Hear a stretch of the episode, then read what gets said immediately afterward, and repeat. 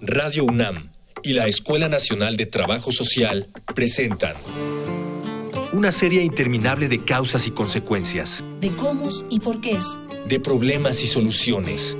Eso es la vida. Vida cotidiana. Sociedad en movimiento.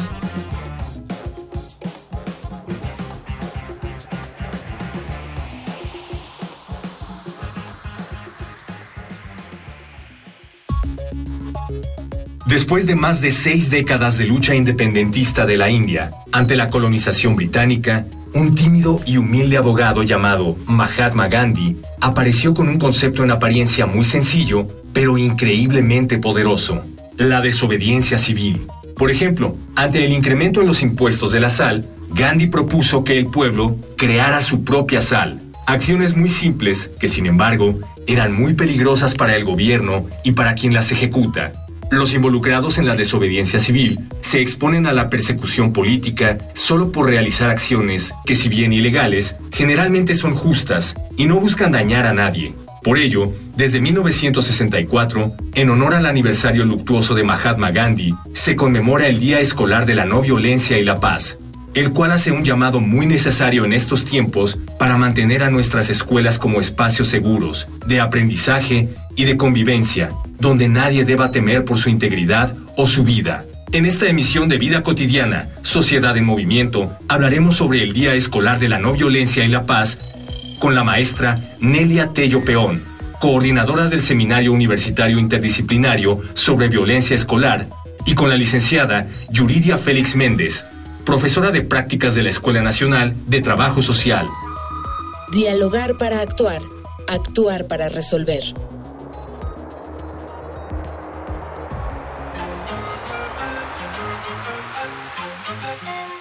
Bienvenidas, bienvenidos. Iniciamos un programa más de vida cotidiana social en movimiento. Ya lo saben, estamos aquí en Radio UNAM. Soy Ángeles Casillas y de verdad, muchas gracias por seguirnos siempre como cada semana. ¿Qué creen? Que antes de iniciar nuestra temática, hoy tenemos un día especial y es especial porque cumplimos dos años al aire, dos años de estar compartiendo como Escuela Nacional de Trabajo Social las diferentes problemáticas, reflexiones, pero sobre todo estrategias de poder incidir en estas problemáticas. Quiero compartirles con mucho gusto un mensaje que nos envía nuestra directora, la maestra Leticia Cano Soriano, a propósito de este segundo aniversario. Adelante.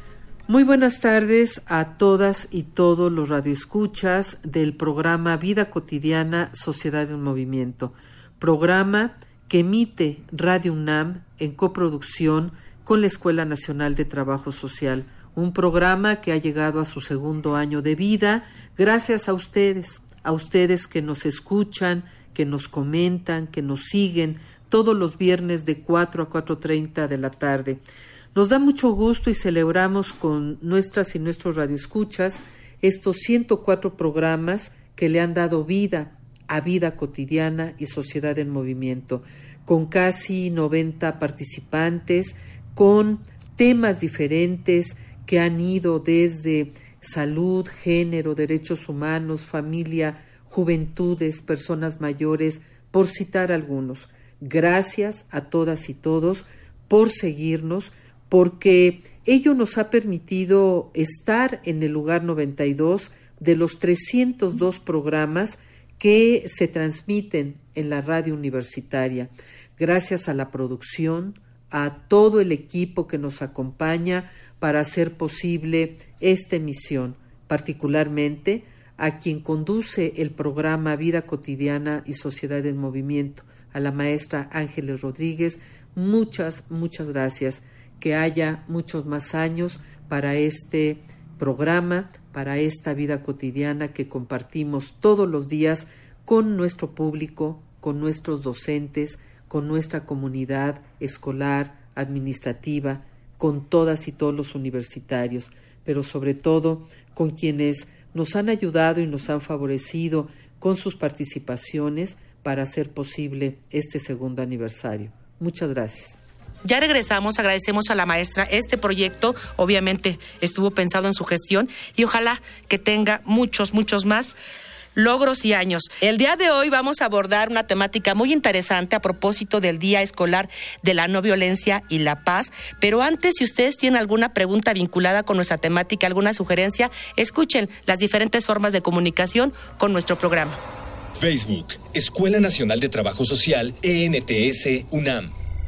Twitter, arroba comunica, ENTS. Instagram, comunicación, ENTS.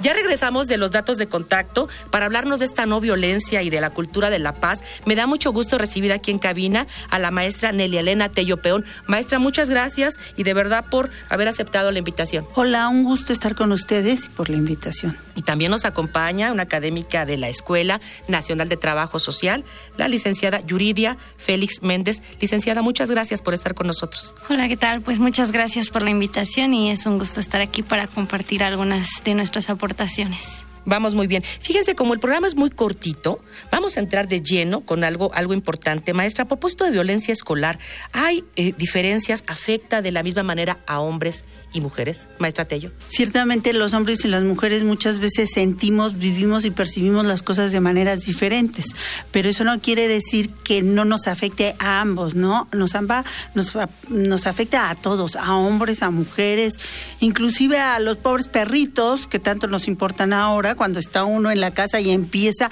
el sainete del pleito, los gritos y los sombrerazos, los animales se alteran. Entonces realmente nos afecta a todos pero nos afecta de diferente manera porque generalmente las expresiones de la violencia son diferentes y además las expresiones y las formas de sentir la violencia es diferente. A las mujeres nos educan muchas veces como con mayor sensibilidad y mayor capacidad de expresar lo que sentimos. Entonces aparentemente nosotros sentimos más y aparentemente nos expresamos más, nos quejamos, nos dolemos más. En cambio, los hombres se aguantan más, pero no quiere decir que no les afectan. Tienen menos capacidad de expresión, tienen como la piel más dura y aguantan, pero cuando estallan, estallan. Entonces, yo creo que son diferentes formas de sentir, de pensar y de reaccionar, pero que a todos nos afecta. Y esto que comentas, maestra, de las mujeres, esta cuestión que se les ha asignado, ¿no? De, de, mayor facilidad para expresarlo. Permiso de sufrir, ¿no? Tienes más permiso de sufrir y entonces te puedes quejar más, puedes, puedes dolerte más, puedes llorar, lloras muchas veces. En cambio, los hombres no. Esto es muy peligroso porque puede hacer que a veces reaccionemos más como víctimas y no para enfrentar y, y asumir nuestros derechos y asumir que no tenemos por qué ser violentadas. Entonces sí debemos de tener mucho cuidado y a los hombres al revés, ¿no? El hecho de que nos enseñemos a que no expresen, a que un hombre no llora, entonces los lleva a aguantar mucho y a no decir, oye, me estás ofendiendo, me estás haciendo daño, esto no me gusta. Ya para cuando reaccionan, reaccionan más violen con mayor violencia que la que recibieron y entonces van a ser acusados y señalados por violentos. Nada responde al modelo de causa y efecto maestra. Pero pues. pudiera ser entonces un factor importante el que las personas del sexo, eh, bueno, en este caso los varones, entre menos capacidad tengan de expresar, puede ser un factor de riesgo para ir generando esta violencia. no aislado, pero sí es un factor de riesgo que generalmente no se señala. El que esté más, más reprimido el sentimiento, más reprimida la expresión de la vulnerabilidad. Finalmente, todos somos vulnerables y a, y a veces nos afectan cosas que ni siquiera imaginamos que al otro le afectan. Y, y hablando de esta, de esta violencia, eh, hay una pregunta interesante acá que me gustaría que pudieras compartir, licenciada Yuri, con nuestro auditorio. Eh, un menor, independientemente si es hombre o mujer, cuando genera desde sus primeros años de vida una conducta violenta, ¿va a ser violento también cuando adulto? Bueno, eh, no necesariamente, ¿no? No es una cuestión como ya o lo trabajamos siempre, no es una cuestión lineal ni causa-efecto, tiene que ver obviamente con el contexto en el que se encuentra y también con esta conducta que se va marcando a lo largo de las etapas de su vida, ¿no? Y sobre todo en la escuela y cómo se le va quizá estigmatizando ¿no? Sobre todo, bueno, a los hombres, eh, también sucede con las mujeres, pero cómo se va dando este énfasis sobre ciertas conductas, ¿no? Entonces tiene que ver mucho eh, cómo vamos reaccionando hacia las conductas y ese entorno en el que se encuentra y no solamente familiar no si tiene tiene que ver obviamente eh, a nivel un poquito más macro más amplio porque obviamente todo influye, ¿no? Entonces depende mucho de este manejo que se le dé, sobre todo en la escuela, que es algo eh, que también hemos visto, ¿no? Como a ciertos estudiantes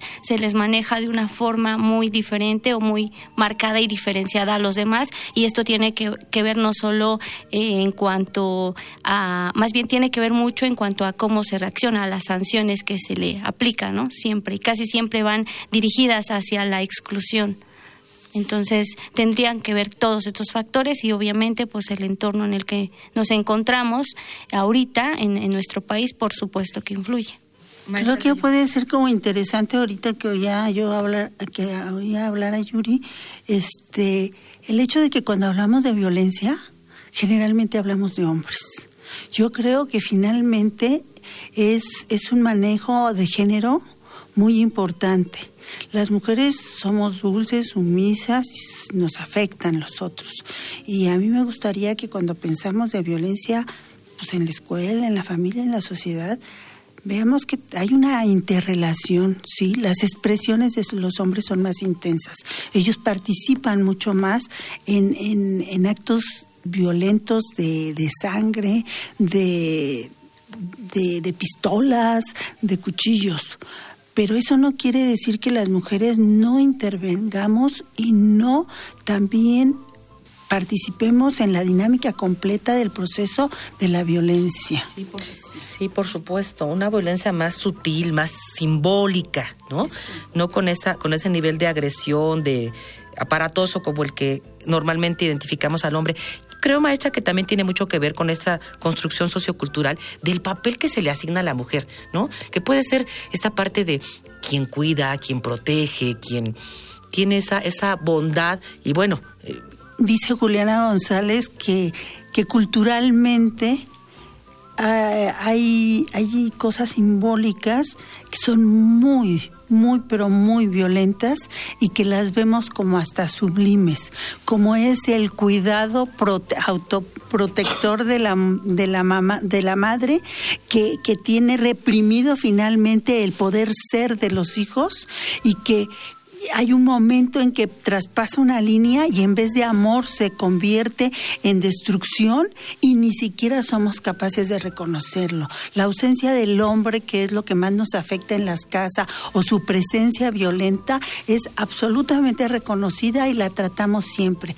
Pero el otro aspecto lo tratamos menos, lo vemos menos. Yo creo que es necesario conjugar esa interrelación y ver cómo toda esa violencia se va construyendo de una manera muy específica y no y tendremos que hablar menos de la violencia del hombre y de la mujer y sí de la violencia que como seres humanos, como relación femenina y masculina estamos generando en los espacios en donde nos desarrollamos. Por supuesto que sí, maestra. Este, les voy a invitar, a, algo que distingue nuestro programa son los testimonios que podemos identificar de nuestro entorno. Vamos a Voces en Movimiento. Voces. Voces en movimiento. Buenas tardes, mi nombre es Virginia Rivera Ramírez, soy la directora técnica del Colegio Britannia, tengo 26 años en la docencia. Por un lado, contamos con la guía operativa para la organización y funcionamiento de los servicios de educación inicial básica y especial para las escuelas particulares en la Ciudad de México incorporadas a la SEP.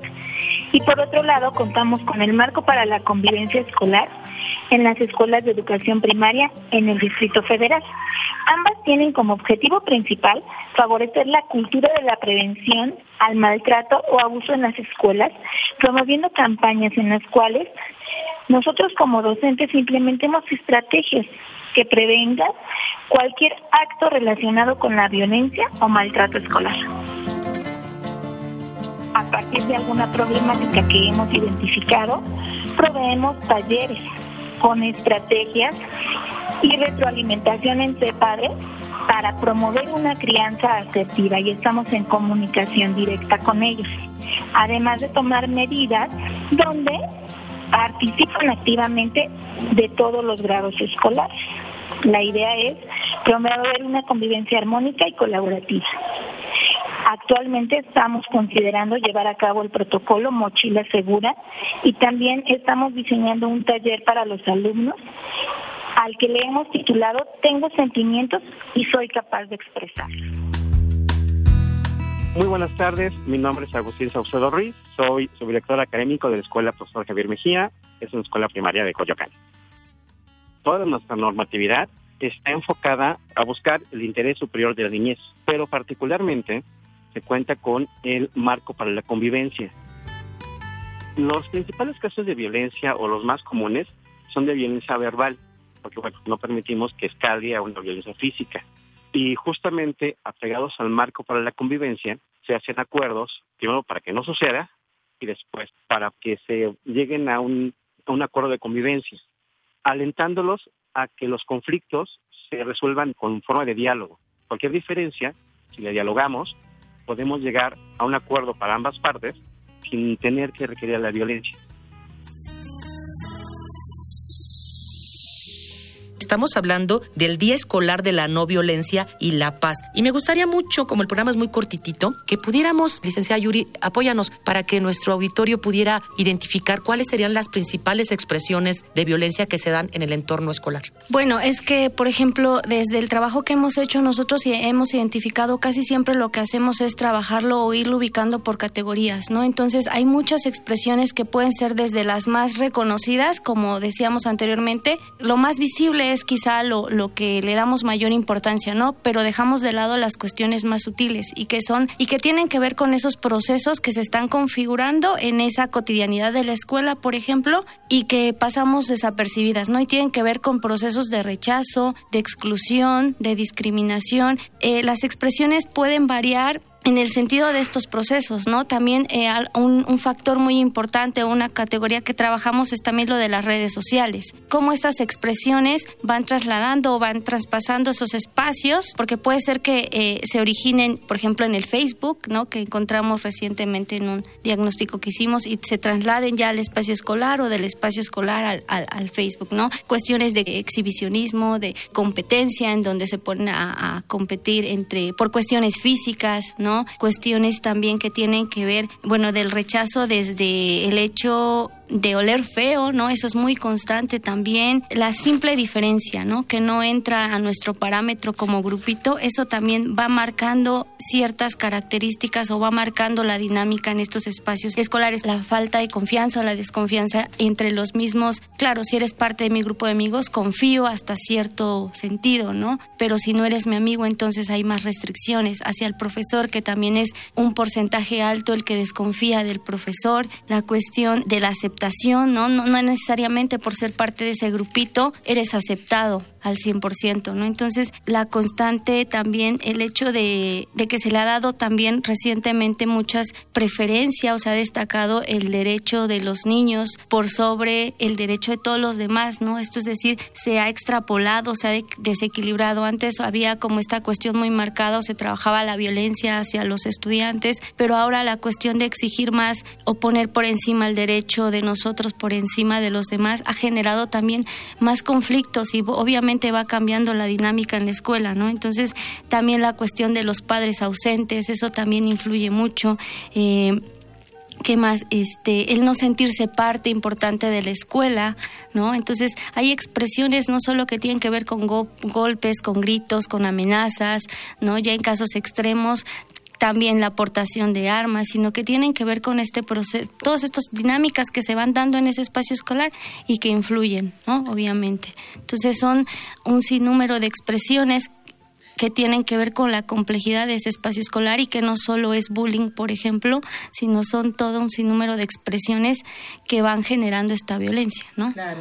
Y en estas expresiones que nos señalas, licenciada, tan tantas expresiones hay y también actores vinculados en la violencia. Ya lo decías tú, no es solamente cuando hablamos de violencia escolar hablar de entre pares, que es el bullying, ¿no? Sino hablar también de los alumnos con, con los profesores y a lo mejor de los alumnos con las autoridades o a lo mejor de las autoridades con el profesorado, o sea, toda esta parte compleja. Maestra Tello, hay una pregunta, esa es completamente personal. Hemos identificado en los diferentes medios de, de, comunicación, sobre todo, este, este uso excesivo de, de ¿cómo decirlo?, de, de violencia, como por ejemplo, ¿no? Cuando se portan armas y todo esto.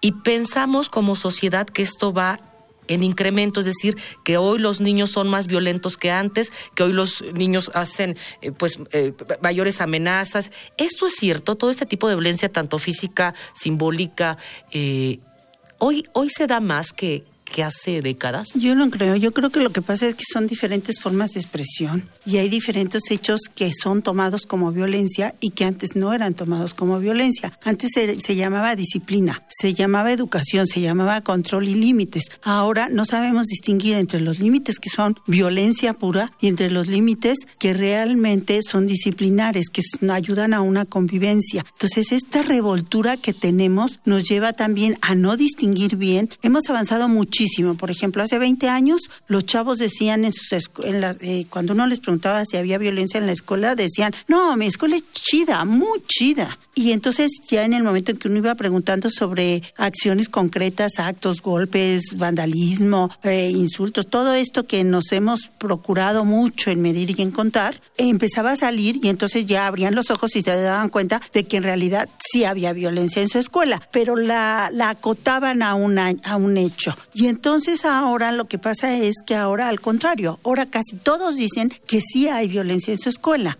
no es que haya aumentado, es que ahora la reconocemos. O sea, eso hemos avanzado. Ahora, la reconocemos, pero no la sabemos separar. Nos gusta mucho esto de la violencia física y la violencia emocional, cosa que es un poquito tramposa, porque cuando uno da una patada de juego, está jugando y los niños están riendo. Allí el límite es traspasar que esa patada se vuelva agresión, que se vuelva violencia. Y ellos dicen, ¿cómo lo dicen ellos? Ellos dicen, ¿cómo reconoces eso? Ay, pues es que cuando se pasan, antes nomás estamos jugando.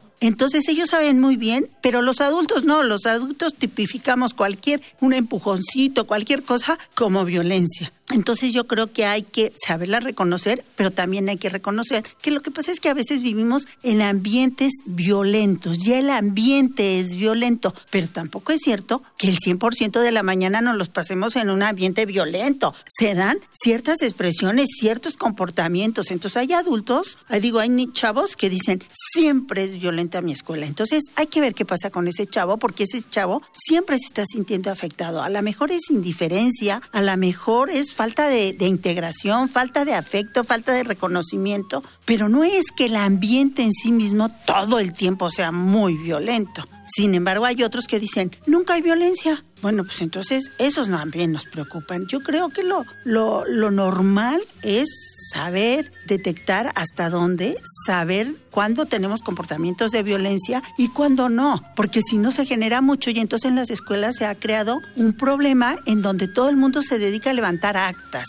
los padres contra los maestros. Los maestros levantan actas de los hechos por si vienen derechos humanos. Los directores porque va, ahí viene el supervisor. Y entonces se pierde mucho tiempo relacional para recomponer esos conflictos porque estamos haciendo la burocracia de la violencia que además también es violenta. Si ustedes tienen alguna pregunta vinculada con nuestra temática, alguna sugerencia, escuchen las diferentes formas de comunicación con nuestro programa.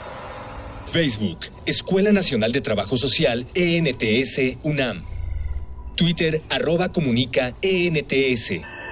Instagram, comunicación, ENTS.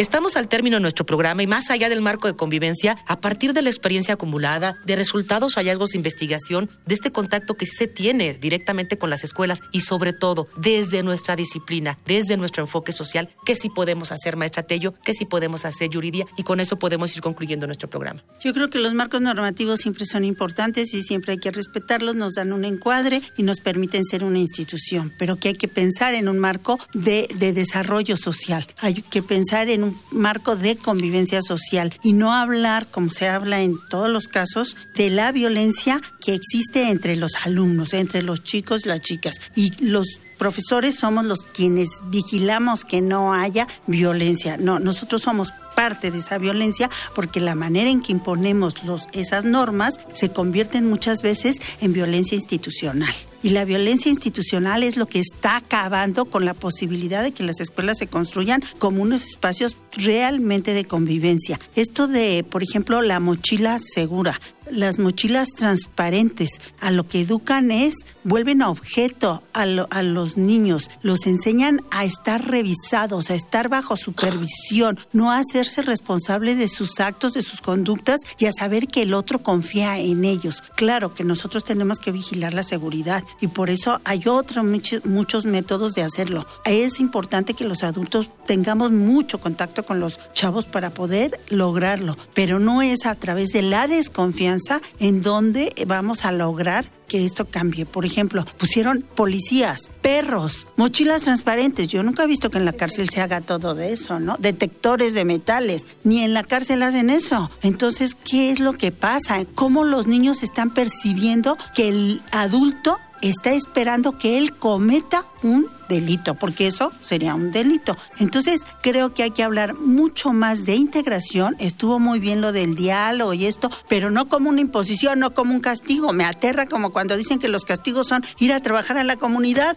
Por Dios, tenemos que hacer, tenemos que dialogar, tenemos que convivir y hacer comunidad, no como parte del castigo, sino como parte de la necesidad del otro que tenemos para poder vivir bien y estar contentos. Claro, y además, este, bueno, esta cuestión de, del taller, o sea, las medidas que se trabajan o que se realizan y que ya está, yo creo que es sobrepuesto o sobre reglamentado lo que se debe hacer en estos marcos o en estos protocolos, ¿no? Creo que ahí están. Entonces, creo que eso no es lo trascendental, ¿no? Lo trascendental es precisamente trabajar en, en cómo está dándose esa violencia en esa cotidianidad, en esos espacios escolares, ¿no? Porque si no, entonces también pensamos, y sí los hacen, ¿no? Las escuelas, talleres, pláticas, reuniones, pero todo completamente desarticulado y además enfocado a que los adolescentes, los chicos, los jóvenes, ¿no? Los estudiantes en este caso, pues no lo hagan pero si afuera o en la sociedad te está diciendo que tú puedes acceder a, todas, a las armas o que puedes introducirlas, ¿no? Que además si te están vigilando constantemente, lo que hemos visto también en escuelas es que buscan otra forma de introducirlas. Entonces, obviamente, estas cuestiones de medidas, expresiones o trabajos aislados